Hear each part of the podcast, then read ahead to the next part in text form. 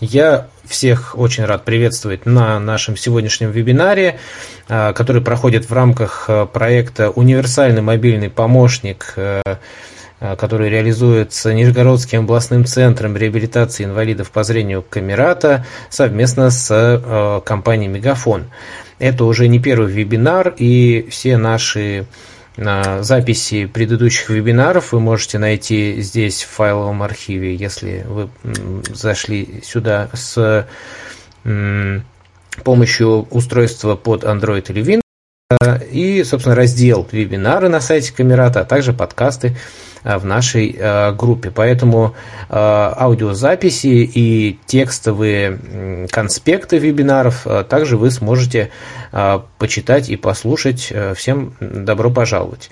Также необходимо заметить, что мы постоянно ждем ваших предложений и пожеланий по поводу тематики наших будущих вебинаров. И, ну, как правило, Э, тематика у нас как раз обусловлена вашими пожеланиями. Сегодня у нас интересный вебинар, который э, э, ну, продиктован сегодняшними условиями, да, когда многие люди находятся в самоизоляции и вынуждены повысить Э, потребление интернет-ресурсов, покупки в интернете, э, просмотр различного видеоконтента, общение, э, все это может быть ну, естественно, как бы благо, но мошенники и всякого рода злоумышленники не дремлют. И подвергают нас различным опасностям, а, собственно, как раз э, теме безопасности в интернете сегодня будет посвящен наш вебинар. А, его проведут специалисты компании Мегафон. Это а, Ксения Кондратьева. Сейчас я даже найду, как это называется, должность, потому что очень интересно. Менеджер по мониторингу и предотвращении киберугроз и э, киберугроз э, в компании Мегафон, и Татьяна Слободчикова, эксперт по, информационной, по развитию информационной безопасности. Ваши вопросы вы сможете задавать, я думаю, и в ходе вебинара. Можете писать в чат, можете писать в чат на YouTube для тех, кто нас смотрит сейчас а, в нашу трансляцию. И э, Татьяна и Ксения, они э, подготовили ссылки, которые я э, в ходе вебинара тоже добавлю в чат, так что можно будет с ними познакомиться. Ну вот, вроде бы я все сказал. Татьяна, Ксения, вам слово. Хорошего эфира и надеюсь на активность наших сегодняшних участников. Всем привет, Вячеслав, спасибо за представление. А, спасибо, что присоединились сегодня к нам. А, Ксения тоже с нами. Ксения? Да, всем добрый день. А, я вначале немножечко, наверное, расскажу о том, как мы пойдем. Мы вначале немножечко расскажем о том, какие вообще глобально существуют угрозы э, безопасности при работе в сети, при работе с мобильными устройствами. А потом мы более подробно остановимся о том, как они реализовываются, с помощью чего и как от них можно защититься. И в конце подведем какие-то итоги нашего сегодняшнего вебинара. А, я думаю, что после каждой части мы, вы заметите эту часть, мы будем меняться с Ксенией как спикер сначала начну я, продолжит Ксения. Вот между нашими сменами будем говорить, когда мы заканчиваем какую-то часть, вы можете задавать свой вопрос. То есть мы можем выделять какое-то время для того, чтобы, если будут вопросы, вы смогли их задать э, в прямом эфире, либо же мы ответим на то, что придет э, к нам в чаты. Э, я думаю, что так получится наиболее эффективно проводить наше общение. Ксюша, у тебя есть что добавить? Да нет, я думаю, ты все сказала, можно начинать. Супер. А, значит, как, как я уже сказала, а, мы сейчас поговорим немножко о том, а, какие же в целом существуют угрозы. Ну, начнем, наверное, с одного из самых распространенных видов – это кража данных учетных записей ваших, это роль от любых сервисов, в которых вы регистрируетесь.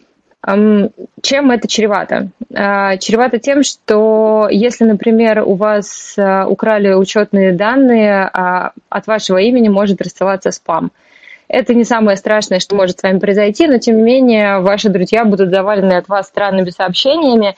А, иногда спам бывает безобидный, то есть там будут просто какие-то предложения купить чего-нибудь. Иногда в этом спаме попадаются ссылки на разные а, зловреды, либо на ресурсы, а, с которых у вас дальше будут пытаться украсть данные, только уже не учетных записей, а Э, например, ваши персональные данные.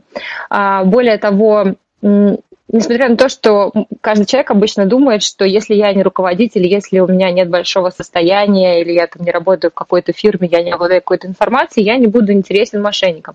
Это не так. Вы можете быть интересным мошенником в любом случае а, как просто получить данные, отправить вашего имени что-то, рассылать э, какие-то вирусы и так далее, так и э, в ключе того, что вы можете стать точкой входа а, для мошенников в какую-то организацию. Например, вы учитесь в школе или в университете, у вас есть учетная запись к личному кабинету для дистанционного обучения, что сейчас очень актуально, потому что все мы сейчас находимся в самоизоляции, на удаленке, делаем уроки, работаем. Все это проходит через сеть, через удаленный доступ. И, собственно, если ваши данные от вашей учетной записи к Э, к вашему удаленному рабочему месту, учебному месту попадают в руки злоумышленникам, вы можете стать точкой входа для них в системы компании, школы, университета, чего угодно. То есть через вас они могут получить доступ э, к информации, которая содержится в, этом, в этой организации, ну, к вашей информации, как минимум, да, к вашим э, фотографиям, документам и так далее. Ну и, соответственно, э, в зависимости от того, чего они хотят получить, как правило, все-таки э, это в конечном итоге деньги, то есть они хотят заработать. То есть они либо пытаются получить доступ к счетам, либо они пытаются получить доступ к информации, которую можно продать, за которую тоже можно получить деньги. Собственно, вы можете стать той точкой входа, э, через которую они проникнут в организацию. Самое малое, что они могут сделать, это просто вставить какой-нибудь запрещенный контент на страницу, например, э, урока или подменить какие-то данные, ну, то есть какими-то э, какими материалами, которые э, не очень нужны этой компании, которые имеют гриф, например, 18+, или что-нибудь в этом духе. Ну, то есть это может быть просто шутка. Есть некоторые хакеры, любители, которым просто нравится таким образом развлекаться. Вот. Но все же, как правило, хакеры — это люди, которые зарабатывают деньги, и поэтому, скорее всего, они просто э, пытаются получить какую-то информацию, за которую они в итоге получат деньги. Поэтому э, кража пароля или логина пароля – это довольно э, распространенная история и довольно опасно, несмотря на, казалось бы, там, простоту, да, то есть это просто ваша почта, просто ваша социальная сеть или что-нибудь в этом духе. А, иногда вы сами становитесь а, причиной того, что вы теряете а, эти данные, потому что вы, возможно, где-то случайно ввели, каким-то образом засветили, перешли по какой-то ссылке. Но иногда ваши данные уходят от вас незаметно. Например, вы зарегистрированы на каком-то ресурсе, и этот ресурс взломали, и все данные учеток ваших ушли какому-то хакеру ушли гулять по сети, их там украли, продали, скопировали и так далее. То есть вы, например, не знаете о том, что ваши данные были утеряны. А поэтому э, Ксюша расскажет дальше, каким образом защититься от такой истории. Ну, забегая вперед, конечно, как минимум у вас везде должны быть разные пароли. Это действительно очень важно, потому что если у вас с одного ресурса утекли данные, и у вас везде одинаковый пароль, то автоматически все ваши учетные записи в сети становятся подвержены возможно, возможному взлому или просто интересу злоумышленников. То есть они могут получить доступ к информации, которая хранится на этих ресурсах. Проверить, например, свою почту, утекала она когда-либо или не утекала, можно вот про ссылки, которые говорили ранее, которые будут размещены организаторами нашего сегодняшнего вебинара, там будет ссылочка, которая называется «Я был взломан», Собственно, по ней можно выводите свою электронную почту, и там вы можете посмотреть, а, когда-либо утекала на в сеть или нет. То есть данные вашей учетной записи утекали в сеть или нет, какие ресурсы. Все мы знаем, что регулярно какие-то агрегаторы музыки, возможно, социальные сети или любые другие сервисы там, доставки еды, они взламываются, и данные утекают. Собственно, можно посмотреть, а, оказались вы в числе тех а, пострадавших, э, чьи данные в сеть утекли. А, собственно, а, вторая история, а, про которую тоже не стоит забывать, что данные ваших банковских карт также могут утечь в сеть, соответственно, вы можете потерять деньги напрямую, то есть просто с вашего счета могут, могут быть списаны деньги. Это происходит, как правило, если вы вводите данные своих карт на непроверенном ресурсе или форме, а, которую прислали вам в письме и попросили заполнить, либо вам кто-то позвонил. А, наверное, это, конечно, история более актуальна для взрослых, но тем не менее а, сейчас банковские карточки есть практически у всех, от э, школьников младших классов. Поэтому всегда будьте осторожны, когда у вас кто-то спрашивает хоть каким-то образом а, данные вашей карточки. Просят подтвердить, назвать какие-то цифры, где-то ввести. Просто будьте внимательны, потому что, как правило, ни одна служба безопасности, ни банка, ни сотового оператора не запрашивают у вас эти данные, уж точно не по телефону. Все такие обращения обычно оформляются а, официально, письменно в представительствах банка, в салонах связи. То есть никто не может вам позвонить и попросить вас э, рассказать, сказать вам, назвать все эти цифры, и уж тем более никаких там пин-кодов и так далее для того, чтобы подтвердить какую-то операцию. Если вам приходят такие сообщения на телефон, просто будьте внимательны, свяжитесь э, с, оператором связи, свяжитесь, в зависимости от кого пришло сообщение, свяжитесь с банком, и сообщите о том, что вам приходят такие сообщения. Но ни в коем случае не передавайте свои данные, потому что деньги, как ваши, если это ваша карточка связана с карточкой родителей, так и, естественно, это родительские деньги, они могут, к сожалению, уйти к злоумышленникам. И вернуть их э, будет достаточно сложно, иногда э, даже невозможно. То есть деньги иногда могут быть потеряны перманентно. Еще одна очень э, распространенная и очень э, опасная штука в сети – это кража ваших персональных данных.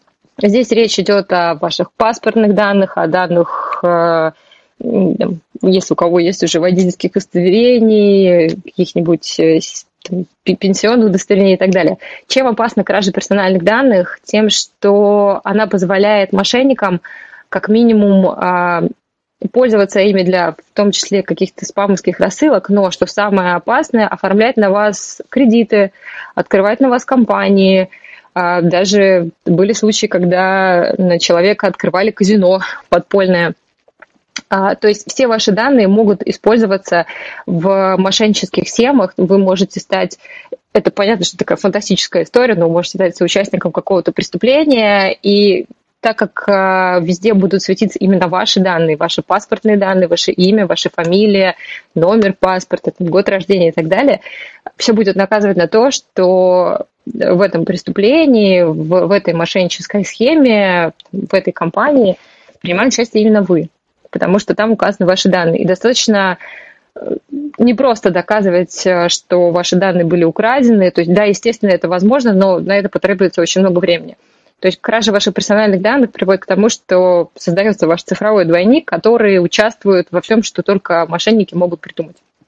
Поэтому э, очень осторожно относитесь к тому, э, где вы размещаете, куда вы отправляете сканы своих паспортов, э, как вы их передаете, кому вы сообщаете, где вообще оставляете свои персональные данные просто будьте всегда внимательны к этому, потому что эта информация очень очень важная, И мы, как оператор связи, тоже очень знаем, насколько, и насколько государство заботится о том, чтобы эти данные были защищены. Это действительно очень важная информация, которую стоит очень сильно оберегать. Ну и самая простая история, которую вы, безусловно, все слышали, с точки зрения угроз сети, это, конечно, загрузка вирусов э, на любые устройства, которые могут просто зашифровать ваши данные, которые могут э, сидеть совершенно тихо, не причиняя особого вреда, но при этом собирать ваши данные и в нужный момент отправлять их куда-то злоумышленников, которые это используют по своему назначению – а, поэтому всегда стоит обращать внимание, а, откуда вы что скачиваете, по каким ссылкам переходите. На этом э, Ксения более подробно остановится.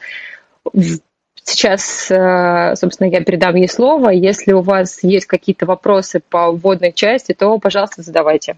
А есть история, если позволите, по поводу видов да, данных. Значит, у меня со мной произошла история буквально а, две недели назад. Я обычно, э, собственно, никогда не ведусь на какие-либо розыгрыши и так далее.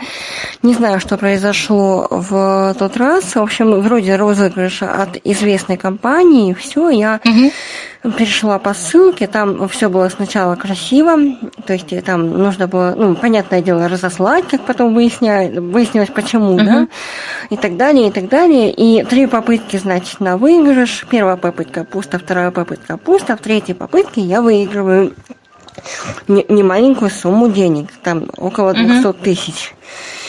Что со мной произошло, я не знаю. Я, естественно, стала э, действовать э, на, по их э, инструкциям. И когда я увидела перевод первой комиссии, Угу. Что, почему я не остановилась, я не понимаю. Таким образом, я отдала мошенникам несколько тысяч рублей.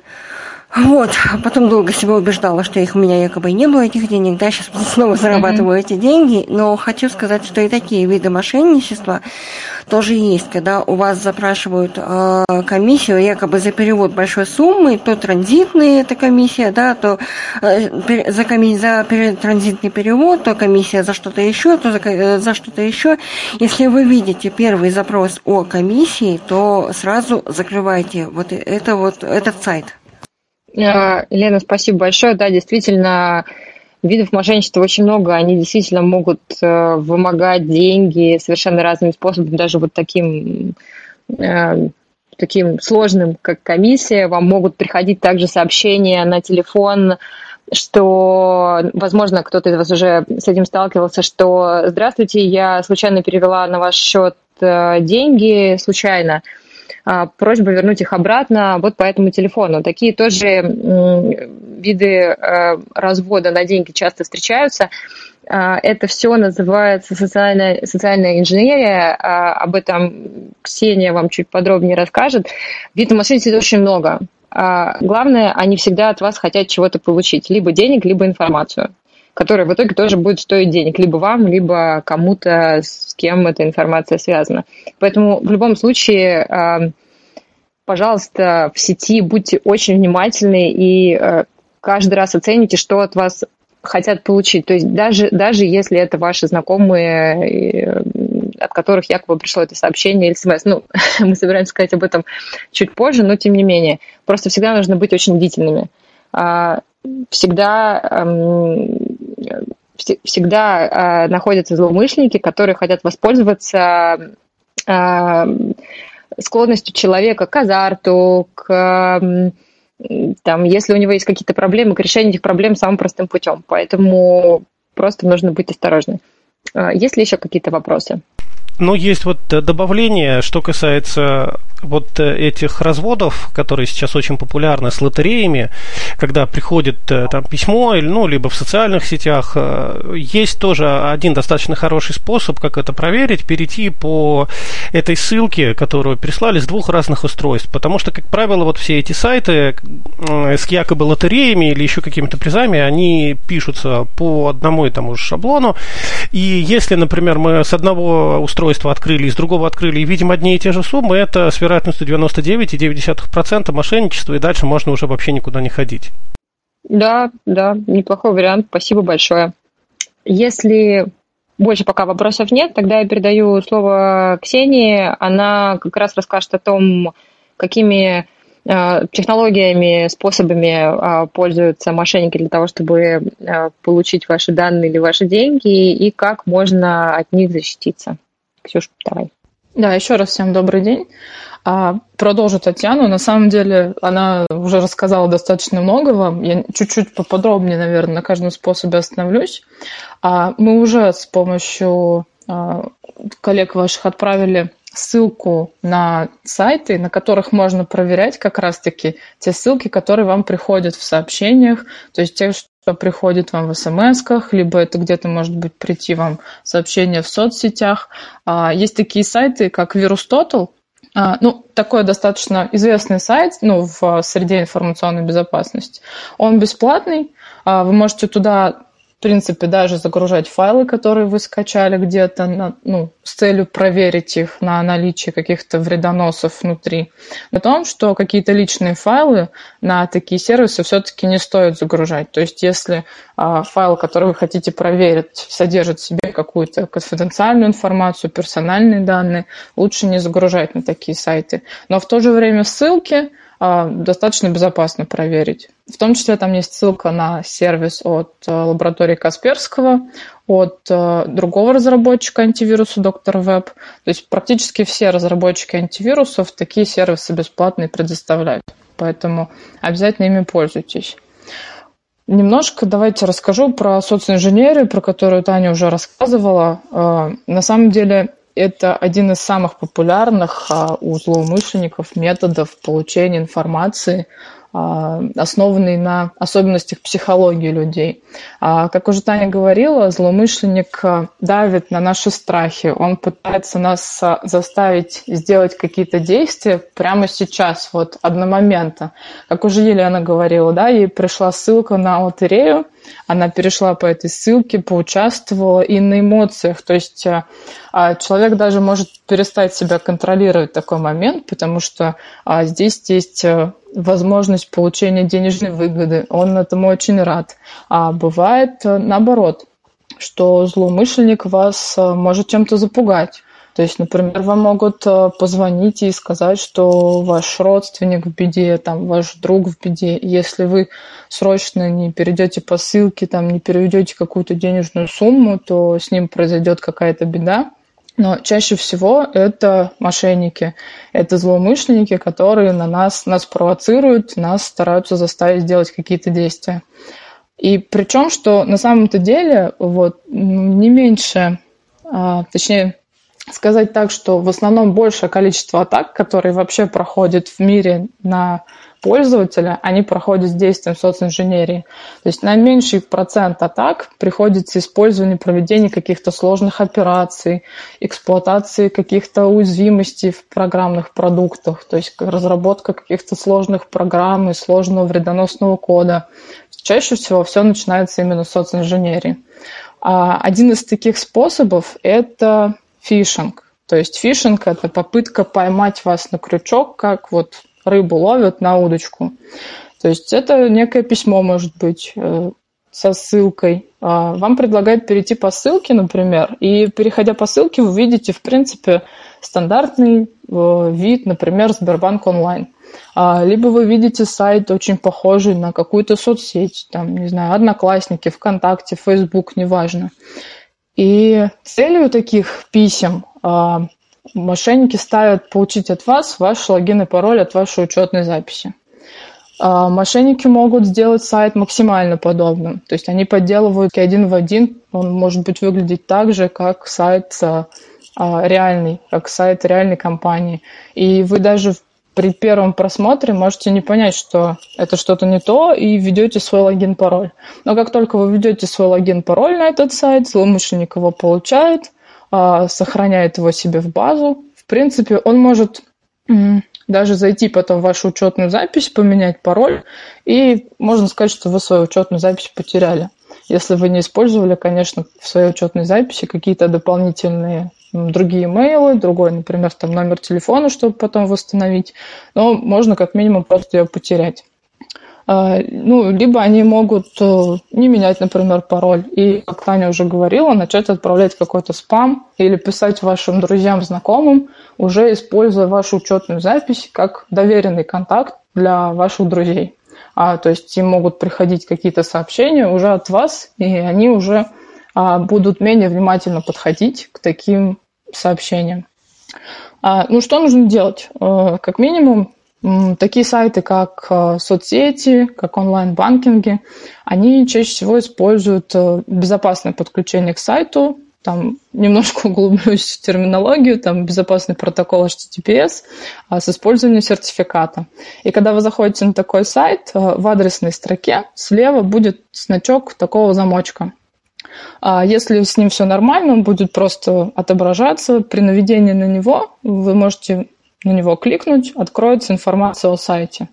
А браузер позволяет, сейчас современный браузер проводит уже некую проверку при переходе. То есть э, если бы сайт был поддельный, и он бы не обладал бы таким доверенным сертификатом, браузер бы вам уже сообщил об этом.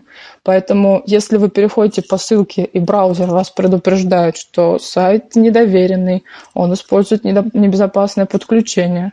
Если вы стопроцентно не уверены в этом сайте, если это вам эту ссылку прислал неизвестный вам отправитель, лучше просто тогда закрыть этот сайт и не переходить на него вообще. Это такое основное. Часто даже адресные ссылки вот эти могут быть похожи на реальные ссылки. Ну, то есть может быть заменена какая-то быть буква, какой-то символ быть добавлен. И визуально, на первый взгляд, вы не поймете, что это неправильный сайт. Поэтому в этой среде нужно быть очень внимательными. А также такой один из вид мошенничества и социнженерии, да, это как телефонное мошенничество – когда вам могут позвонить, представившись там представителем службы безопасности банка, а представителем там еще какой-то компании. Да, как уже говорили здесь участники, предлагают перевести какую-то первую сумму для того, чтобы начать перевод получения вашего выигрыша. А, как говорила Таня, никогда не стоит вестись на такие звонки. И если вдруг вам позвонили, например, и представили службу безопасности банка, у нас даже недавно у коллеги была такая ситуация, а, ей позвонили, сказали, что это служба безопасности Сбербанк онлайн, а, и нужно что-то вот сделать, потому что они зафиксировали много вредоносных попыток зайти на ее личный кабинет. А при этом она не заходила. На самом деле человек начал нервничать, потому что ну, есть некая сумма денег у нее на карте. А тут какие-то неизвестные люди говорят ей о том, что кто-то сейчас пытался зайти в личный кабинет и что-то сделать. А, ну, она задает вопрос, а что нужно сделать, чтобы узнать? А ей в ответ мошенники говорят, сообщите нам номер вашего паспорта э, и там какие-то еще данные карты. Соответственно, это сразу прям показатель того, что это мошенники. Ни в коем случае такие данные никому нельзя передавать. И о таких ситуациях, на самом деле, даже желательно сообщать э, потом официально в банк, потому что они потом проводят тоже некие операции и передают операторам связи, например, э, номера телефонов, с которых осуществляется обзвон такой, и операторы, в том числе там и мы, мы блокируем такие номера, а номера таких мошенников. Что еще такого интересного? Бывают э, ситуации, когда э, вы, например, пытаетесь скачать какое-то приложение, э, поставить себе на телефон какую-то игрушку, скачать ее с того же Play Market, там, с App Store, или какую-то игру, которой нет там. А на самом деле я вам не рекомендую ставить приложение с неофициальных источников, то есть это неофициальные сайты, это какие-то торрент-службы, потому что под видом приложения, под видом какой-то игрушки, какого-то полезного приложения может э, в себе нестись какая-то угроза. То есть это может быть какой-то вирус, это может быть какой-то шифровальщик, это может быть какой-то троян, который потом будет передавать информацию с вашего телефона либо с вашего компьютера на сервера злоумышленников. А, поэтому всегда проверяйте те сайты, на которые вы заходите. Например, если вы хотите скачать э, какой-то продукт, а, можно зайти, например, на Википедию, посмотреть э, ссылку этого производителя, реальную ссылку официальную, тот основной сайт, с которого можно скачать приложение. Потому что чаще всего, если производитель предоставляет какие-то бесплатные версии, он их выкладывает у себя на официальном сайте. А на самом деле Вредоносные файлы могут встречаться не только под видом приложений, но и под видом каких-то файлов с музыкой, файлов с картинками, какие-то фильмы, книжки, все что угодно. Поэтому всегда, когда вы пытаетесь что-то скачать себе на компьютер, максимально проверяйте, насколько сайт безопасен. Пользуйтесь теми ссылками, которые мы вам предоставили. А лучше, конечно, не качать э, такие такие вещи с неофициальных ресурсов, потому что как бы бесплатные бывают только сыр в мышеловке. Поэтому либо пользуйтесь какими-то официальными сайтами, слушайте музыку на сайтах, а, например, там Яндекс Музыка, там YouTube, смотрите там клипы, слушайте там музыку, но старайтесь минимизировать скачивание таких файлов, которые бесплатно выкладываются в интернете. Плюс могу рассказать такую достаточно интересную историю, которую с нами коллеги поделились. Э, не всегда, как уже Таня говорила, что а, злоумышленник может интересоваться именно вами. А он, например, может знать, что вы используете один компьютер там еще с кем-то, например, там с вашими родителями, а, с там какими-то другими членами семьи. И была интересная история, когда злоумышленники захотели о там какой-то компании. Компания принадлежала там супружеской паре, у них была дочь, ну, как бы есть и сейчас, там дочке 13 лет, она там сидит в соцсетях, активно общается, а, и в один прекрасный момент э, девочки написали в соцсетях, там какой-то симпатичный молодой человек, а, решил с ней познакомиться, они достаточно долго переписывались, то есть злоумышленники иногда готовы идти на долгий-долгий процесс подготовки – они долго переписывались с ней. И в итоге э, в какой-то момент этот молодой человек отправил девушке архив с фотографиями, э, с предложением, вот смотри, я тут ездил отдыхать, посмотри-ка мои фотографии, какие они классные. А ну и девушка как бы уже считая этого молодого человека доверенным, скачала себе этот архив, ну а в архиве уже был какой-то вредоносный файл, который скачивал уже с установ... ну, с данного компьютера все файлы, все данные и передавал их в интернет там на закрытый сервер злоумышленника. Поэтому всегда, всегда, как бы самый главный посыл, который мы вам хотим донести, а, нужно быть очень внимательными, когда вы пользуетесь интернетом, когда вы что-то скачиваете. А одну из рекомендаций, кстати, еще, которую хотела вам дать, если вы сидите в интернете с вашего компьютера, то э, лучше создать отдельную учетную запись с минимальными правами ну, пользователя. Потому что часто, когда мы работаем из дома, сидим в интернете, у нас есть э, одна общая учетная запись на всех членов семьи, и она с правами администратора.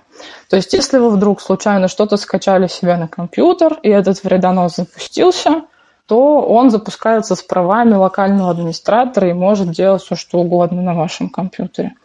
Но если у вас будет учетная запись с небольшими правами, как бы она вас ничем не будет ограничивать в процессе вашего пользования компьютером. Если вам что-то нужно будет поставить, вы дополнительно введете там логин, пароль, все установите. Но это сильно уменьшит риски последствия скачивания каких-то вредоносных программ. Так, Татьяна, добавишь что-нибудь? Да, в принципе, ты достаточно полный, на взгляд, рассказала. Да, действительно хочется подчеркнуть, что относитесь э, к вашим устройствам, даже там, к вашему телефону, а, к вашему компьютеру или, или не вашему, а, с предельным вниманием. То есть если вы используете э, один компьютер на всех, то лучше это, чтобы у вас вообще были у всех разные учетные записи, потому что если, например, у вас ну, допустим, вы работаете или, или вы учитесь, и у вас есть младший братик или сестричка, которым вы даете по пользоваться компьютером, они неумышленно, совершенно случайно могут э, перейти куда-то и что-то скачать, что нанесет вред э, вашему компьютеру. То есть не обязательно вы потеряете данные, но вы можете потерять устройство, потому что оно превратится в кирпичик, его а, может зашифровать, или оно просто может испортиться, ситуации бывают разные. То же самое связано с вашим телефоном, или вы когда даете там попользоваться другу, а, не хочется, а, не хочется быть параноиком и говорить, что вокруг враги, и поэтому нужно всех принимать за злоумышленников, но, к сожалению, бывает так, что даже какие-то знакомые люди могут воспользоваться вашим устройством для того, чтобы провести какую-нибудь ну, не самую хорошую историю. Ну, даже просто как бы отправить кому-то сообщение от вашего имени, может быть, не очень приятное, просто из-за того, чтобы посмеяться, а может быть, потому что он по какой-то причине на вас сейчас зол. То есть всегда будьте предельно внимательны к тому, а, кто работает за вашими устройствами. И если у вас есть э, на компьютере разные учетные записи для всех членов семьи, и вот, как сказала Ксюша, а, у вас есть отдельная учетка, под которой вы работаете, это не с правами администратора, а просто учетная запись, тут будет гораздо более безопасно, а, чем такое а, слепое доверие. К сожалению, в цифровом мире мы не можем себе позволить быть расслабленными и верить всем и всему, что происходит. Собственно, наверное, это все, что я хотела сказать. И я видела, раз у нас такая небольшая пауза, что у нас э, приходили вопросы с YouTube. Э, Ксюша, ты их видишь, нет? Ксюша? Да, я здесь. Да, ты видишь вопросы, которые нам пришли с канала в YouTube? Так, да, вижу. Ну, мне кажется, что ты часть точно ответила, но можем просто коротко пройтись, если прокомментировать. Угу. Да, давай прям секунду я знакомлюсь. Угу. Так, ну да, насчет того, как понять мошеннический сервис, э, сайт или нет, я надеюсь, я объяснила. Очень рекомендую, правда, пользоваться теми ссылками, которые мы вам дали, потому что по тем ссылкам, грубо говоря, содержатся результаты проверок антивирусов таких сайтов.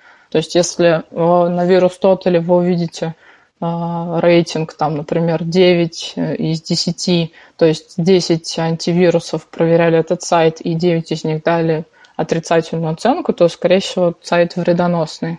Ну вот про интернет-магазины, кстати, достаточно сложно понять, э, насколько он реальный, потому что а, часто, ну, сейчас э, интернет-шопинг очень, очень распространен, но есть на самом деле всякие разные службы отзывов, то есть там те же самые Яндекс Маркет, э, какие-то сервисы, на которых можно посмотреть отзывы про интернет-магазин.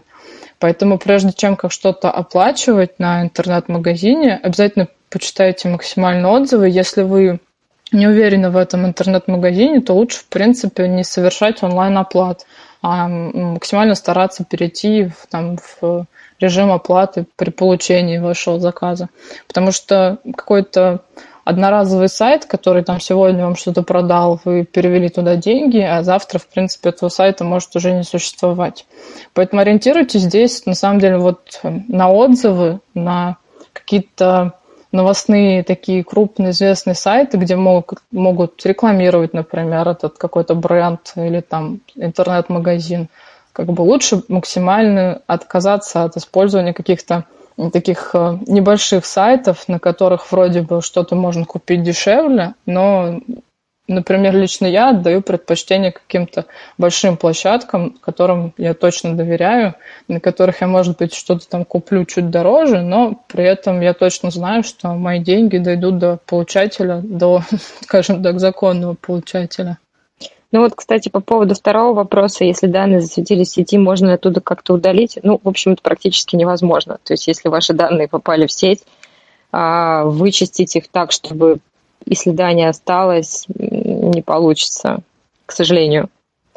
Поэтому, если вы не хотите, чтобы что-то а, осталось в сети, лучше туда его просто не загружать. Какие-то может быть, фотографии слишком личные, какие-то данные, которые для вас очень важны. Лучше не хранить их э, в каком-то незащищенном месте. Например, мы в, в своей компании не пользуемся облачными решениями, потому что как только вы Облачными решениями имеется в виду сторонними, да, то есть э, это публичные облака, типа там Яндекс Диска, Google Drive, а, а, облака Amazon и так далее. А, причина в том, что как только данные попадают э, на эти облачные ресурсы, они становятся, во-первых, э, ну, как бы по факту принадлежат компании, которая владеет этим облаком, то есть то есть они становятся собственностью этой компании, и она в теории, теоретически, то есть мы не говорим о том, что она действительно так делает, но теоретически может использовать их как, как ей хочется. А во-вторых, все-таки это тоже сторонний ресурс, и его тоже, он тоже может быть уязвим, И более того, когда вы удаляете данные с этого ресурса, они не удаляются полностью, в, то есть копия их все равно остается где-то на серверах компании, а у вас только видимая часть для вас удаляется. По сути, ссылка на, на, это, на этот документ удаляется, а сам файл остается. К сожалению, это так, поэтому просто будьте, ну, наверное, просто разумно подходите к тому, что вы выкладываете в сеть. Это не значит, что, ну, что ничего не нужно выкладывать, и нужно действительно включать режим паранойи и паники, что а, все меня взломают, все мои данные получат. Нет, просто просто подумайте перед тем, что вы выкладываете, чтобы не было потом вот таких э, э, трагикомичных историй, когда часто мы все знаем происходит со звездами, когда какие-то фотографии личные э, какой-то звезды утекают в сеть. Если бы эти фотографии никуда не выкладывались, тогда бы они никуда не утекали. То есть здесь, здесь все очень, очень логично. А вот насколько сотруднику крупной компании скачать и продать данные на черном рынке, а сотруднику большой компании не просто скачать данные и продать их на черном рынке. Да, такие случаи действительно бывают, но вообще все компании достаточно, особенно крупные, достаточно хорошо защищены с точки зрения мониторинга системы безопасности, которые контролируют, какие данные из какой системы куда уходят. Это не значит, что мы сидим и следим за каждым сотрудником, как он работает, что он делает, но система мониторинга отслеживает именно ту информацию, которая перемещается как внутри компании, так и выходит за ее пределы. А, и все, естественно, все системы у нас логируются, поэтому любые действия сотрудника, если мы тем более узнали, что произошла какая-то утечка, мы точно узнаем, кто это сделал. Поэтому, да, конечно, а, любую систему можно, в принципе, обойти, смотря сколько потратить на это времени. Всегда есть человеческий фактор, когда кто-то хочет заработать на информации, которая принадлежит компании. А, да, действительно, в целом, теоретически это можно сделать, но это совершенно непросто. А можно вопрос? Да, конечно. Вот проблема такая возникает с номерами, которые вот, допустим, в мегафоне человек берет номер абсолютно новый, покупает сим-карту, и потом его начинают задалбывать различные коллекторы и так далее. То есть раньше этот номер принадлежал человеку, у которого куча долгов. И вот звонят, и постоянно вот задалбывают. Угу. Ну, Вы как-то деле... сообщаете вообще, вот, э, что номер поменялся, что владелец изменился вот в эти компании? А, давайте я отвечу. У нас э, есть, да, некоторые взаимодействия с э, такими крупными коллекторскими бюро, и да, им передается информация о том, что владелец поменялся. Но, к сожалению, не все коллекторы настолько правильно и корректно себя ведут. Но в данной ситуации, например, э, могу рекомендовать написать обращение в Роскомнадзор, например, потому что а, каждый каждое юрлицо обязано брать с вас согласие на обработку ваших персональных данных. То есть на текущий момент этот номер принадлежит вам как физлицу.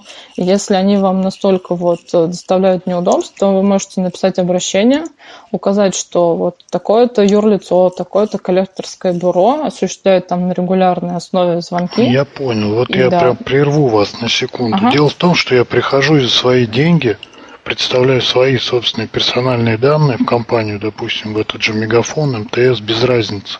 Я угу. покупаю новый продукт, и почему я должен потом куда-то писать, в надзоров какие-то? Это ведь очень много беготни. Вот, а номер, может быть, уже используется там как рабочий, и просто потом приходится его либо менять, в общем, теряешь кучу времени, и, в общем-то, это та же самая передача персональных данных получается. Ну нет, смотрите, тут немножко по-другому. То есть а, на тот момент, когда этот номер принадлежал другому физическому лицу, а, он его передал туда, в эту базу этих коллекторов. И не всегда мы можем влиять на те службы, там, те компании, которые также занимаются обработкой перс-данных, как и мы. То есть они у себя уже собрали некую базу, данных, они сейчас записали, грубо говоря, уже себе, что этот номер не принадлежит, но тут проблема как бы их подхода к работе. То есть э, мы как оператор не можем а, прийти в другую компанию и сказать, удалите этот номер из базы. То есть у них уже на текущий момент, э, скорее всего, даже нет информации. То есть они не знают информации о том, на кого сейчас оформлен номер. То есть э, мы как оператор не передавали ваши данные третьему лицу, но они оставили этот номер себе в базу, и это уже такой вот э, некорректный, скажем так, не знаю, насколько ну, некорректный, скажем, да, подход, к, ну, как работают вообще коллекторы, да, то есть они также пытаются звонить вам, чтобы заставить как-то там ну, пытаться выйти через вас, да, на то физлицо. То есть они же, ну, они знают, что он уже не у него, что это уже другое физлицо, но номер у них остался в базе, и ну, мы как оператор не можем никак повлиять на то, чтобы они его удалили.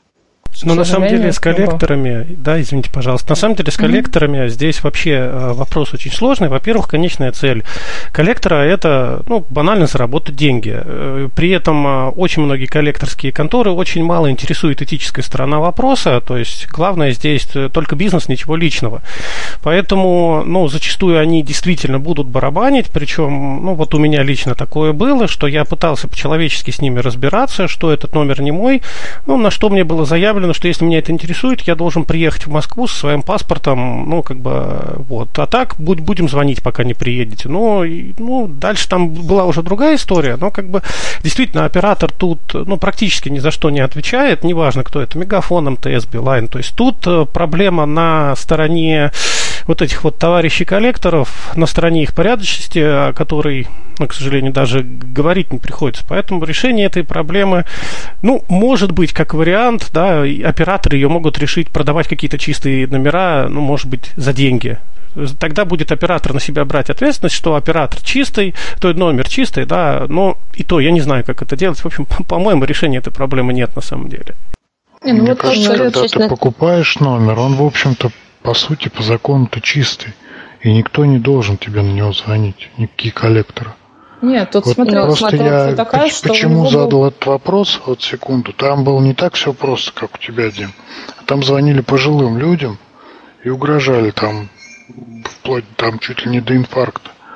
Вот, а по большому счету там жили на даче, дети купили им там эту сим-карту, дали, вот такие проблемы возникают. Просто раз речь идет о персональных данных, то я думаю, это тоже к этому относится. А как, какая вообще база есть? Ведь можно делать номера какие-то абсолютно новые. Почему вот э, продают номера, которые уже ранее кому-то принадлежали? Ну, на самом деле, сильно новые номера мы не можем как оператор выпускать, потому что у нас есть выданный нам э, Роскомнадзором диапазон номеров, и идет постоянный перерасход.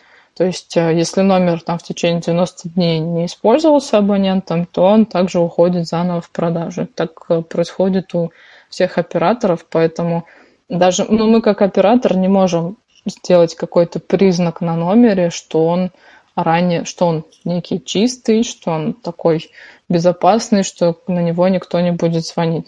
Но я вам правда советую ну, воспользоваться там моим советом насчет заявления. Э, Роскомнадзор принимает заявление через э, интернет-сайт. Просто у меня там, ну, из моей личной истории был такой пример успешный, когда абоненту звонили коллекторы также, э, как бы знакомая работала бухгалтером в компании, и ей продолжали также звонить по долгам там по, по, ее прошлой конторе.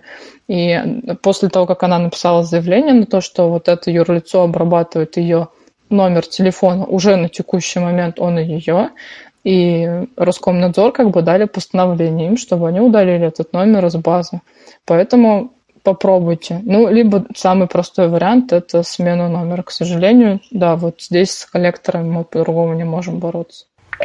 Нет, ну это ведь универсальный способ не только для борьбы с коллекторами, да, потому что очень часто ведь а, названивают э, всякие там, не знаю, магазины, банки, что там еще у нас.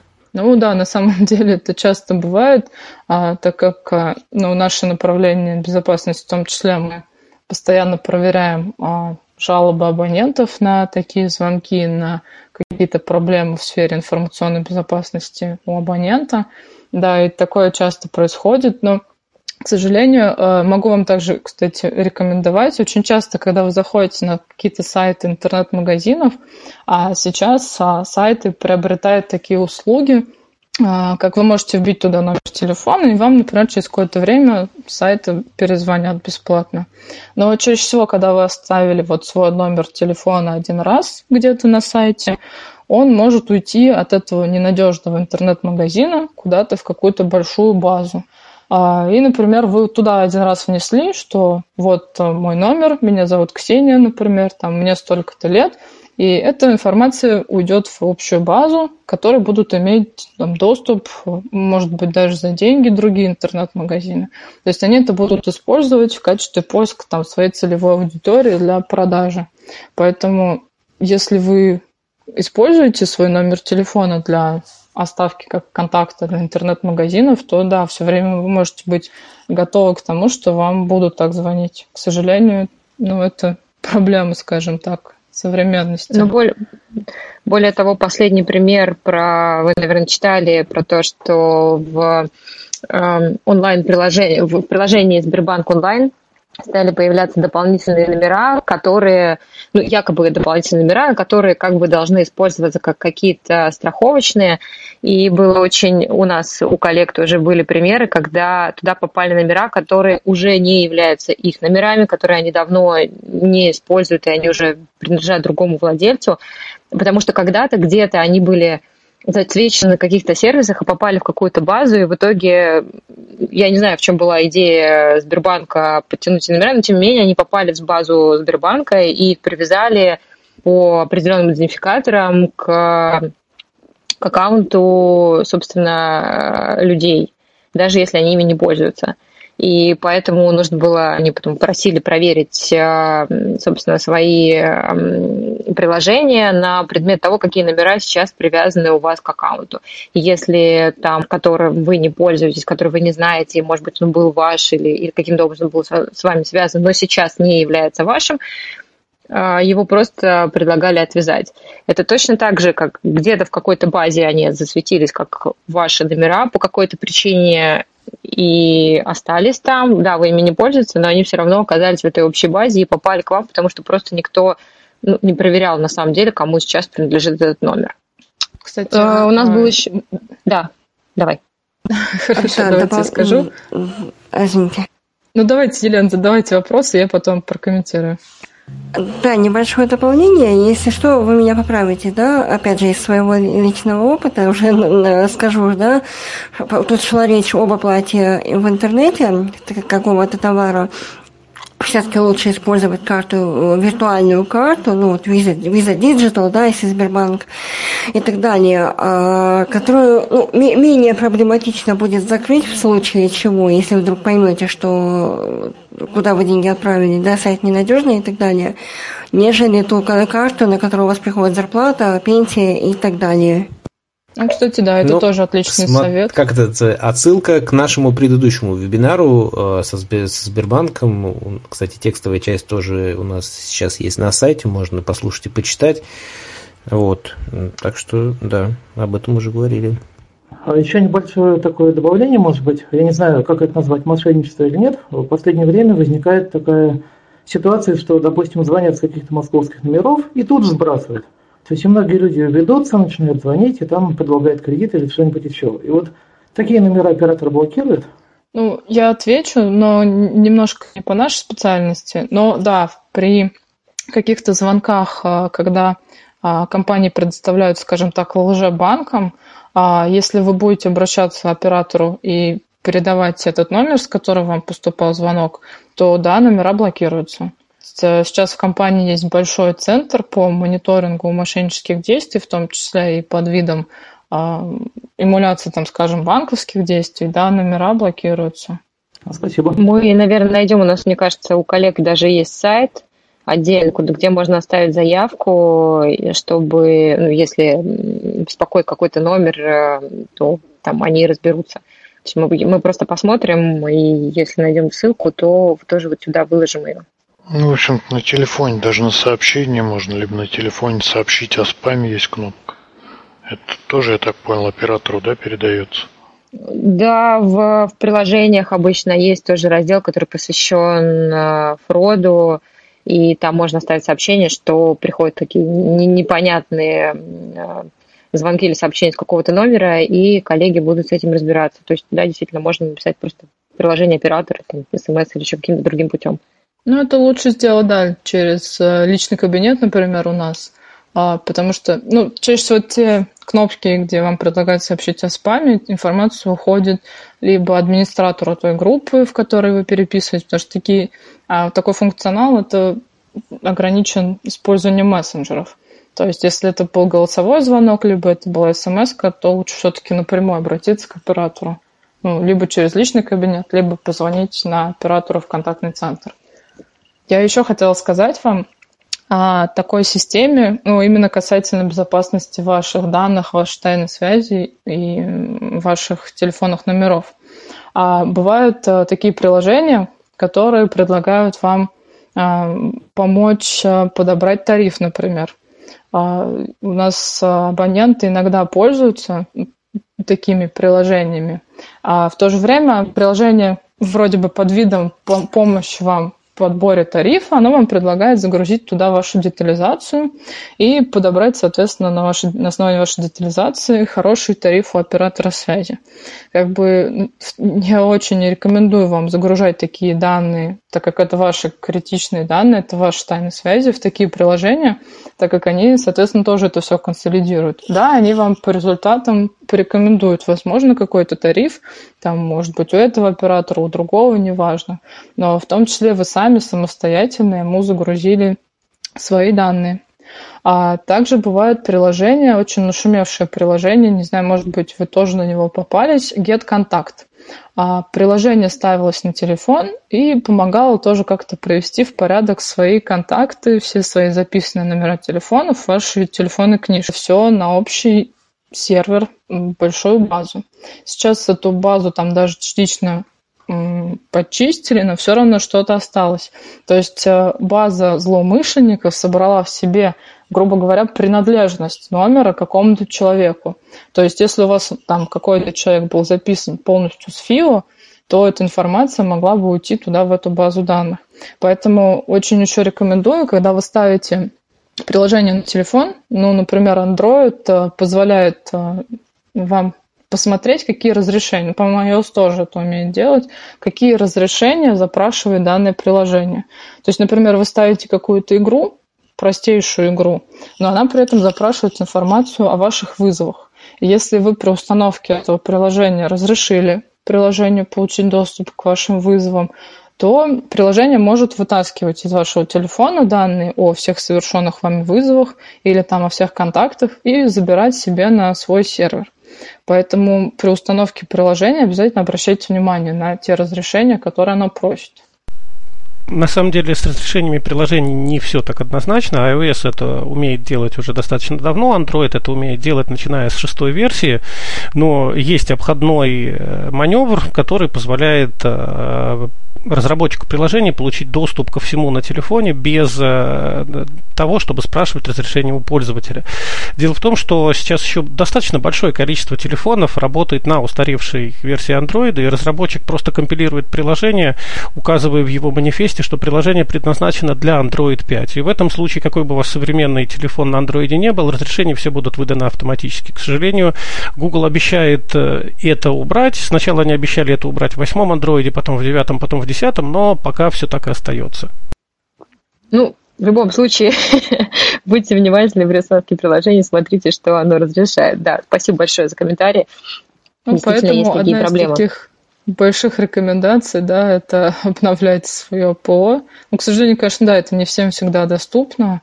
А, может быть, в силу там каких-то денежных возможностей.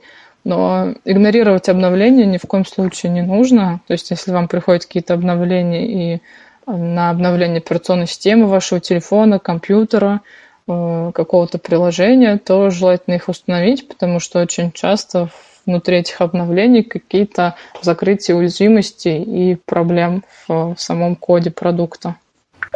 Ну, ну, да, вот там, вот, извините, да, короткая справка, что возвращаясь к истории с корпоративными данными, собственно, а, у нас регулярно проводится обновление всех наших систем а, в силу того, что действительно возникают новые какие-то уязвимости, производитель продукта находит какие-то а, дыры или просто улучшение, там, собственно, защиты или каких-то версий, и, собственно, в компании регулярно проходит обновление, обновление всего ПО, проходит централизованно, ровно для того, чтобы минимизировать риск возникновения каких-то проблем с, с безопасностью в том числе. Вячеслав? На самом деле, ну вот, Вячеслав, пока что-то как-то не получилось. Я еще хотел бы тут добавить, вот уже чисто наша специфика, специфика незрячих. К сожалению, бывает такое, что с обновлением программного продукта или операционной системы ухудшается доступность. Особенно, ну, а доступность для невизуальной работы, для программ чтения экрана. Очень это распространено в андроиде, ну, просто потому что система так построена, что ядро пишут одни разработчики, грубо говоря, графический пользовательский интерфейс пишут другие разработчики, ошибки. Программу чтения с экрана третий. В результате может, например, получиться так, что после обновления телефоном очень трудно пользоваться. С приложениями тоже такое, к сожалению, бывает. Разработчик сменил, э, грубо говоря, например, э, фреймворк, в котором он писал свое приложение, и после обновления приложения мы понимаем, что им просто пользоваться уже невозможно, к сожалению. Поэтому вот здесь для нас вопрос не особо однозначный. С одной стороны, да, обновление это, это безопасность, это какие-то патчи, а с другой стороны, обновив приложение, мы можем остаться без него вообще. Такое, к сожалению, тоже бывает. Я просто ну, хотел не... добавить, да. что на самом деле, ну, как мне кажется, может, меня поправят, а, чаще всего проблемы возникают э, из-за поиска каких-то, ну, мягко говоря, бесплатных э, бесплатного сыра, да, то есть как скачивание торрентов, каких-то там э, бесплатных приложений или приложений, которые дают какие-то особые функции. Среди незрячих, например, я знаю, что очень популярно скачивать APK файлы да, для андроида, и при этом никого особо не волнует, кто придумал эти файлы и откуда они сделаны. То есть э, чаще всего, мне кажется, угроза, она даже не от э, крупных компаний или э, утечки каких-то данных, а из-за поведения самого пользователя. Надо, Вячеслав Валерьевич, знать, у кого берешь софт. Ну, на самом деле, всегда вопрос э, всегда начинается с человека, да, пока еще не придумано универсальное средство, чтобы минимизировать воздействие самого человека да, на, ну, на какие-то ошибки в программном обеспечении. Ну, то есть, действительно, чаще всего мы сами становимся причиной того, что у нас э, уходят какие-то данные. Не всегда, но тем не менее это достаточно часто. Ну, наверное, собственно, поэтому мы здесь сегодня и собрались, чтобы еще раз проговорить, что всегда нужно быть очень внимательным в сети. К сожалению, сейчас очень много данных, к сожалению или к счастью, не имеет значения, да, просто это данность. Так есть, мы все сейчас э, обложены различными электронными устройствами, они нам очень помогают э, в жизни в том числе, и поэтому очень много данных, которые содержатся в сети, и поэтому нужно быть предельно внимательными в том, куда, что, кому мы отправляем и сообщаем. Просто нужно каждый раз об этом помнить. Э, вне зависимости от ситуации, я понимаю, что иногда бывает такие, созданы такие условия, в которых вы начинаете действовать эмоционально. Да, это вот лотерея, это, возможно, звонок, который вы просто находитесь в каком-то нервном состоянии, потому что у вас что-то происходит. И иногда на вот этом э, таком слегка рассеянном внимании этим пользуются мошенники. Так, так, так случается. Но тем не менее, просто стараться быть э, внимательными. Э, у нас был еще один вопрос э, в YouTube, собственно, про фишинговые сайты, но мы на него уже ответили раньше, в целом про сайты, которые бывают мошенническими, которые подменяют настоящие. Поэтому я думаю, что мы второй раз э, останавливаться на этом не будем. А, Ксюша, ты вроде продолжаешь, да? То есть мы, мы не закончили.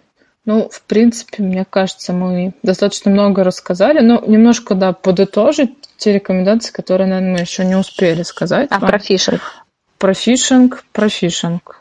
А, про фишинг был вопрос, как определить сайт? Да, но я имею в виду в целом про, про то, а, ну, что в целом, такое, как да. работает, да. Да, ну, как я говорила, да, что это может быть какая-то ссылка, да, и вас а, заставят перейти, ввести какие-то данные ваши критичные, либо там логины, пароли, а, либо это может быть, кстати, какое-то письмо, например, с вложением. А, будьте внимательны всегда, потому что вложение может быть там вида программа, а может быть вложение а, в виде, например, файла Word или там файла с презентацией. И вроде бы, ну, что такого страшного, открыть вордовый файл, ну, ничего же не произойдет. Но злоумышленники умеют там встраивать а, свой вредоносный код в такие файлы, и, к сожалению, даже под видом такого вроде бы безопасного файла может быть какое-то вредоносное программное обеспечение, которое потом что-нибудь может у вас, например, а, установиться Keylogger. Это, например, такая программа, которая может собирать все вводимые данные, ну, все, что вы набираете у себя на клавиатуре. Она будет все это собирать и отправлять. Соответственно, все, что вы вводите, в том числе и ваши логины и пароли, могут уходить на сайт злоумышленника. А можно вопрос по поводу вредоносных всяких файлов? Смотрите, они же есть, естественно, сейчас и на компьютере можно их, да, э, так сказать, подцепить, да, и на телефоне. А если попал на телефон этот файл, если мы понимаем, что что-то не так, то э, сброс к заводским настройкам может помочь или нет? Ну, лучше совместно их сбросить к настройкам и установить все-таки антивирус, есть и бесплатные антивирусы, и даже у нас там в рамках а, какого-то из тарифов предлагается антивирус. То есть желательно поставить антивирус, провести проверку, а, соответственно, после того, как вы поняли, что, ну, как антивирус вас что-то обнаружил, то это все пролечить, а, сбросить лишние настройки, а, и желательно, точнее, даже не желательно, а обязательно после того, как вы подхватили какую-то вредоносную программу, вам придется поменять э, все свои пароли к учетным записям. То есть постараться вспомнить, куда вы заходили с этого телефона, где вы авторизовывали, что вводили, и произвести смену пароля как можно быстрее, чтобы злоумышленник там еще не успел воспользоваться теми данными, которые он получил с вашего устройства. Вот что касается, простите, что касается приложений на телефон, да, ну вот в случае с iOS тут гораздо все безопаснее, потому что, во-первых, каждое приложение работает в своем контейнере и зачастую не может в обход операционной системы получить данные э, другого приложения. Что касается Android, то здесь действительно есть серьезные проблемы. Достаточно хорошо написанные вредоносы могут э, закрепляться и в прошивке, то есть в данном случае э, сброс к заводским настройкам совершенно не поможет, потому что при сбросе к заводским настройкам, грубо говоря, форматируется только пользовательский раздел. Системный раздел, который по умолчанию у нас открыт только на чтение, ничего с ним не происходит. В данном случае, то есть есть, если вот такую заразу подцепили, тут только перепрошивка либо в сервисном центре, либо если есть ну, техническая возможность, перепрошить это с компьютера официальной прошивкой, скачанной с сайта производителя. Проблема вредоносов, которые вживляются в прошивку, она, кстати, очень сильно Э, скажем так, на китайских каких-то дешевых телефонов, вот там просто чуть ли не вся прошивка одни вредоносы, потому что они поэтому и дешевые, что как бы разработчик там потом рекламу вам будет показывать и прочее. И тут, к сожалению, уже ничего не сделать, то есть тут э, можно процитировать только английскую пословицу, мы не настолько богаты, чтобы покупать дешевые вещи. Согласен.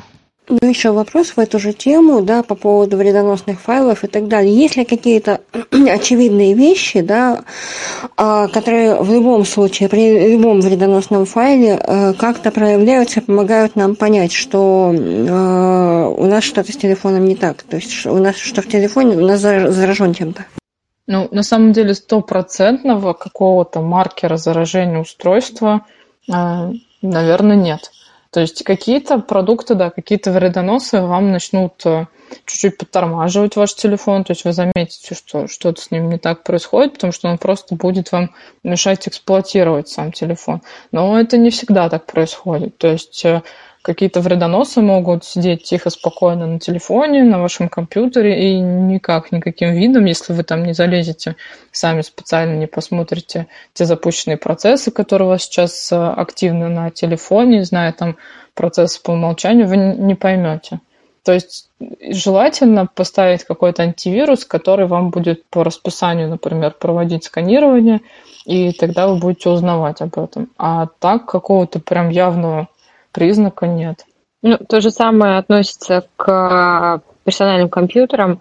Есть такая история, что иногда мошенники используют ваши ресурсы вычислительные, то есть ваш компьютер для своих нужд. Например, если вы знаете, что такое майнинг, это, собственно, производство, генерация криптовалюты на электронные кошельки.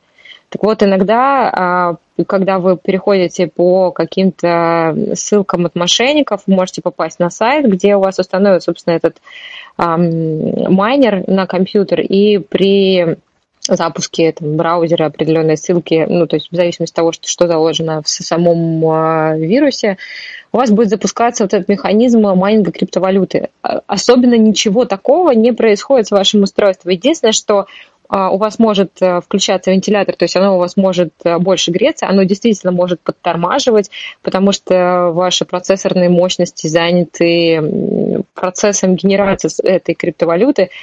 А, стоит обращать внимание просто на любые отклонения от нормального поведения устройства. Если увидишь, что оно действительно стало вести себя несколько не так, как это было ранее, то есть э, медленнее работает, греется очень сильно – Просто стоит обратить на это внимание. Ну, в, в плане компьютера можно, если вы видите, что это происходит при открытии определенных э, окон браузера, стоит закрыть окно и посмотреть, если прекращается это неадекватное поведение устройства, значит, там действительно есть какая-то проблема с этой ссылкой, с этой страницей, и просто не стоит ее открывать. А так, действительно, как сказала Ксения, каких-то прям ярких э, маркеров, которые скажут, что с устройством что-то не так, э, все-таки, к сожалению, нет как бы иногда даже антивирус, скажем так, не даст стопроцентную гарантию того, что устройство не заражено. Но антивирусные компании, конечно, стараются максимально оперативно обновлять свои базы, а сигнатуры, признаки того э, факта заражения устройства, но это тоже не дает стопроцентную гарантию. Как бы стараться, поэтому нужно стараться всегда а, разумно пользоваться интернетом, разумно пользоваться там своим телефоном, персональным компьютером. Вся надежда, скажем так, на пользователя, потому что даже часто те сложные программы, которые злоумышленник может написать для того, чтобы получить доступ к вашему устройству, они все равно для старта, для того, чтобы вы запустили это приложение, а, требуются ваши действия. И, соответственно, если вы их не провернете, не произведете, злоумышленник не сможет проэксплуатировать там какие-то уязвимости на вашем телефоне или на компьютере, какие-то недостатки программного кода. То есть а, чаще всего старт идет именно с действий пользователя. Ну... А, вот, кстати, да, вот, Татьяна, тот комментарий, про который мы забыли сказать, про а, фишинг такой злободневный, угу. про нашу самоизоляцию, про текущую сейчас э, эпидемию с коронавирусом. На самом деле забыли. это так. Мы подошли к нему. А, окей, вовремя, значит, да, вспомнили. Да. Как раз нам комментаторы напомнили про это. Часто, да, злоумышленники используют какие-то тренды современности, то есть вот как сейчас, например, да, мы а, все знаем, что происходит в мире, и злоумышленники, к сожалению, они вот такие а, люди, которые пользуются этим в том числе. Поэтому могут приходить э, фишинговые сайты, какие-то спам-рассылки э, с предложением, например, пройти тестирование на наличие там антител, а получить там какую-то бесплатную а, помощь, получить, например, особенно а, те люди, которые находятся на изоляции, например, обладают хроническими заболеваниями. Сейчас происходит обзвон, например, от социальных служб, да, и они предлагают денежную компенсацию на период э, изоляции, но в то же время мошенники могут делать так же, они могут обзванивать в том числе, в принципе, кого угодно по каким-то случайным номерам пытаться звонить, либо отсылать какие-то письма, да, куда-то писать там в соцсети с такими же предложениями, да, поэтому а, не, не ведитесь на это, а, если вам позвонил такой, ну, поступил такой звонок, лучше проверить, да, в интернете поискать номер телефона, с которого вам позвонили, либо самостоятельно самим перезвонить в службу соцзащиты,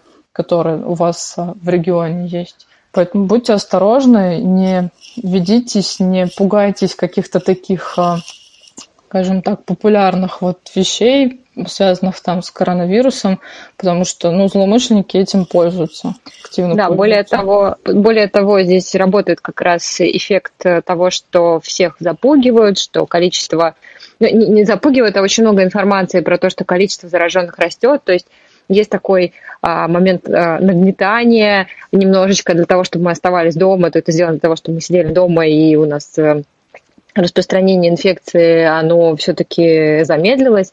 А, поэтому очень действительно много информационного э, шума вокруг э, информации, очень много. Она приходит по разным каналам, по там, сообщениях, по почте.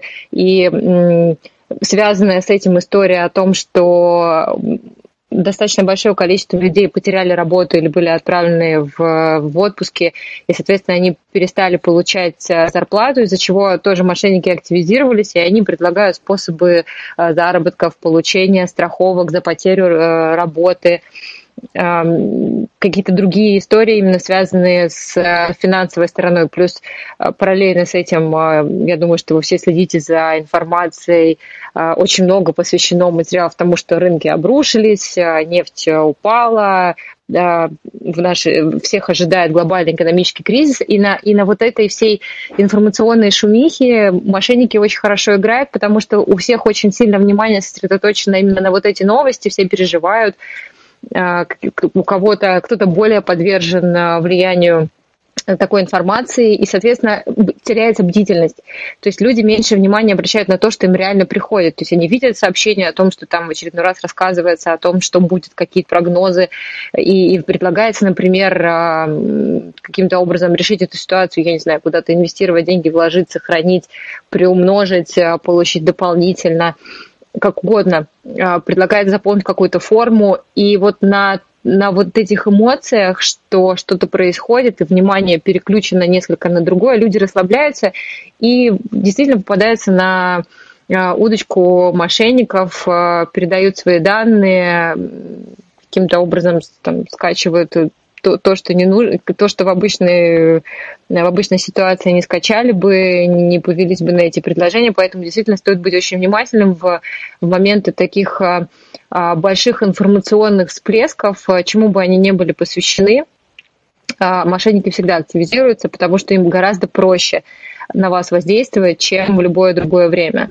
Это то же самое бывает с праздниками, когда все на волне э, там, не знаю, поздравления друг друга, несколько теряют бдительность, и в этот момент э, достаточно легко подловить. Причем эм, не обязательно эти сообщения могут приходить от э, каких-то от Всемирной организации здравоохранения. Очень часто, кстати, приходит фишинг именно от них, ну, якобы, якобы от них. А, от э, каких-то крупных финансовых учреждений, от Центробанка. Были случаи, когда приходили рассылки от Центробанка, тоже это были мошенники. Иногда такие рассылки могут приходить от ваших друзей, потому что, как мы говорили, их могут взломать, а, их данные могли утечь в сеть, и от их имени могут рассылаться точно такие же а, мошеннические предложения, Поэтому всегда, э, когда вам приходит э, письмо, например, или смс от, от друга, знакомого, кого угодно, от родственника, обращайте внимание на то, что он спрашивает. А, мошенники часто пытаются заставить вас э, принять сиюминутное решение. То есть, как правило, в письмах звучат призывы срочно, помоги, только, только ты мне сможешь помочь и так далее. Просто смотрите, что от вас спрашивают. Если, возможно, действительно вашему другу нужна помощь, ну тогда самое правильное, что вы можете сделать, просто перезвонить ему и уточнить, действительно ли у него что-то происходит, действительно ли ему нужна помощь, а, и вы сразу э, поймете, это письмо пришло от мошенников или это письмо действительно от друга, которому действительно нужна помощь. Ну и, соответственно, если он вдруг не знал, если это были мошенники, он вдруг не знал, что его взломали, как раз будет ему а, хороший повод э, проверить свои аккаунты, поменять пароли для того, чтобы прекратить э, эту всю а, мошенническую деятельность, собственно говоря. Вот, наверное, да, так... Сейчас скупают да. прям аккаунты большие, действующие, где там такие активные, где много народу. Мне вот недавно угу. тоже э, предложение такое поступило в Викей а, продать свой аккаунт. Предлагали 5000. Угу. На что я, конечно же, сказал, я своих друзей за 5000 не продам. 30. И они отвязались. Ага. Ну, вот, собственно, да, такие пред... предложения часто поступают, и, ну, мы можем сказать, например, как э, тоже как оператор связи, что э, если, например, э, в социальной сети видно, что человек работает в компании Мегафон, к нему поступают всякие разные предложения, продать все что угодно, тайны компании, данные абонентов и так далее – вот, так что если вы когда-то будете работать в какой-то крупной компании, к вам будут обращаться с таким предложением, всегда говорите нет, потому что ничем хорошим это ни для кого не заканчивается. А, тем не менее, от мошенников можно защищаться. Еще раз, просто будьте внимательны и разумны в, в публикации э, данных своих в интернете, в с тем, с кем вы общаетесь. Я понимаю, что действительно не всегда можно понять, мошенник это или нет, когда ты человека не, не знаешь лично, но просто э, если вы не уверены в чем-то, лучше откажитесь от какого-то предложения, проверьте. Возможно, оно было действительно нормальное предложение, но просто подумайте, проверьте, посмотрите в интернете еще раз, поспрашивайте у знакомых. И если все хорошо, там, принимайте решение, исходя из этого. Поэтому на любой неуверенности лучше сказать нет а, действию человеку, чему угодно. Просто, просто лучше этого не делать. Друзья, если еще какие-то вопросы, я лишь добавлю, что э, как уже было сказано, злоумышленники используют различные самые изощренные какие-то способы, да, и подчас они э, выглядят очень безобидно, под видом каких-то опросов, может быть, или поздравительных э, открыток, видео, или вот э, сообщения, на которые у нас люди действительно очень часто реагируют, там, вся правда, или вот как бы никто не знал, и вы узнаете об этом первым. Вот, поэтому задумывайтесь просто, это, наверное, называется еще в том числе и цифровая гигиена, да, откуда у вас э, информация для того, чтобы не стать э, жертвой злоумышленников. А появились ли вопросы, потому что на Ютубе у нас вопросы иссякли, спасибо. А еще вопрос да, можно один. Сергей. Вот по поводу асим-карт, вот этих вот виртуальных, хотелось бы узнать, так как вы представители компании, вам может больше что-то известно. Когда они у нас придут, наконец-то, от всех операторов? Ну, знаете, а, нет сейчас единого какого-то а, срока или, или плана по тому, как будут развиваться ЕСИМ в России, потому что законодательная база еще не готова, ее должны были сделать, вы знаете, что она еще не сформирована. Соответственно, проекты пока, если ведутся у кого-то, то они исключительно в тестовом режиме, поэтому, ну, мы срок точно назвать не сможем, потому что мы даже от регуляторов еще не получили никаких э, рекомендаций по тому, как э, работать э, с, с этой технологией. А, поэтому, наверное, ну, в ближайшее время, вот в течение там, какого-то совсем ближайшего времени ожидать этого точно не стоит. Стоит следить за тем, действительно, что происходит сейчас там, в законодательстве, что говорят регуляторы, и уже от этого отталкиваться, поскольку оператор связи сам не может принять решение по тому, использовать эту технологию или нет. Мы лишь можем большое. просто в целом да, ее оценить. Пожалуйста. А вот еще вопрос да. такой, может он тоже личного характера. Вот скажите, пожалуйста, там с интернетом как-то вот на вот этот вот период пандемии там какие-то некоторые из операторов дают вроде как интернет в неограниченных количествах? Или это шутка? Я подозреваю, что каждый принимает, каждый оператор принимает решение по каким-то тарифам своим, по каким-то льготам и скидкам а, для пользователей самостоятельно. Нет, какие-то, ну, из того, что я вижу просто даже по сети, кто действительно предлагает э, дополнительные там, минуты или трафик э, совершенно бесплатно. В Мегафоне, насколько я помню, э, есть какой-то тариф по доступу к каким-то отдельным ресурсам трафик бесплатно. Здесь все индивидуально, все зависит от того, на каком, с каким оператором вы работаете, кто, кто с оператор связи, можно просто у них посмотреть, какие есть бонусы сейчас То есть прям совсем, наверное, бесплатно, безлимитный интернет, честно говоря, мне сложно это представить. Ну, конечно же, не совсем, да. но да. интересно. Ну, у каждого есть какие-то тарифы, которые сейчас созданы именно э, сформированы э, вот на момент изоляции для максимально удобного использования и с какими-то бонусами для пользователя, потому что все понимают, что мы все сидим дома, что мы пользуемся ровно этими продуктами, ну и как-то э, все хотят поддержать все-таки э, своих э, абонентов, вот, поэтому какие-то точно есть, э, просто у всех разные условия. Вот э, Мегафон недавно выпустил какой-то тариф, который вот как, какой-то предоставляет доступ э, бесплатно к каким-то ресурсам. Я просто вот тоже это видела. И у нас писали на внутренних ресурсах компании. То же самое есть и у МТС, и у Билайна. Поэтому тут просто нужно подробнее изучить. К сожалению, вот так вот прям совсем, наверное, мы не сориентируем, потому что коммер... коммерческий департамент у нас э, отделен от нас, вот, и мы не знаем точно так же, как и вы, про все коммерческие инициативы, вот, поскольку наша область ответственности лежит немножечко в другом. Но все, что, все, что, все, что, все, что знаем, можем, можем подсказать, чего не знаем, Можем попробовать точно так же, как и вы, поискать э, на просторах интернета. И вообще, кстати, э, мы хотели сказать, что если вдруг у кого-то возникают какие-то вопросы, связанные с сегодняшней темой, и мы сможем чем-то помочь. Собственно, я думаю, Вячеслав поможет с контактами. Если что, мы готовы всегда ответить на какие-то вопросы, чем-то помочь, чем мы можем. Поэтому, пожалуйста, обращайтесь, мы всегда будем рады что-то подсказать. То есть а вот Вячеслав вопрос, Валерьевич может смело раздавать ваш телефон. Да, вот хотел бы еще вопрос задать. Вот многие... Ну, я как минимум передавать меня, запросы. У меня нет никаких телефонов. А Павел там вот хочет задать вопрос. Да, Павел. Да, да, конечно. А, да, Павел, вот вопрос такой, просто многие говорят, вот, а, ну, скажем, на многих каналах, на YouTube-каналах говорят о непубличных тарифах. То есть говорят, вот мы, по, если вы по ссылке пройдете, то вы получите непубличный тариф. Это вообще что такое? Это разводка или нет? Давайте я прокомментирую, да.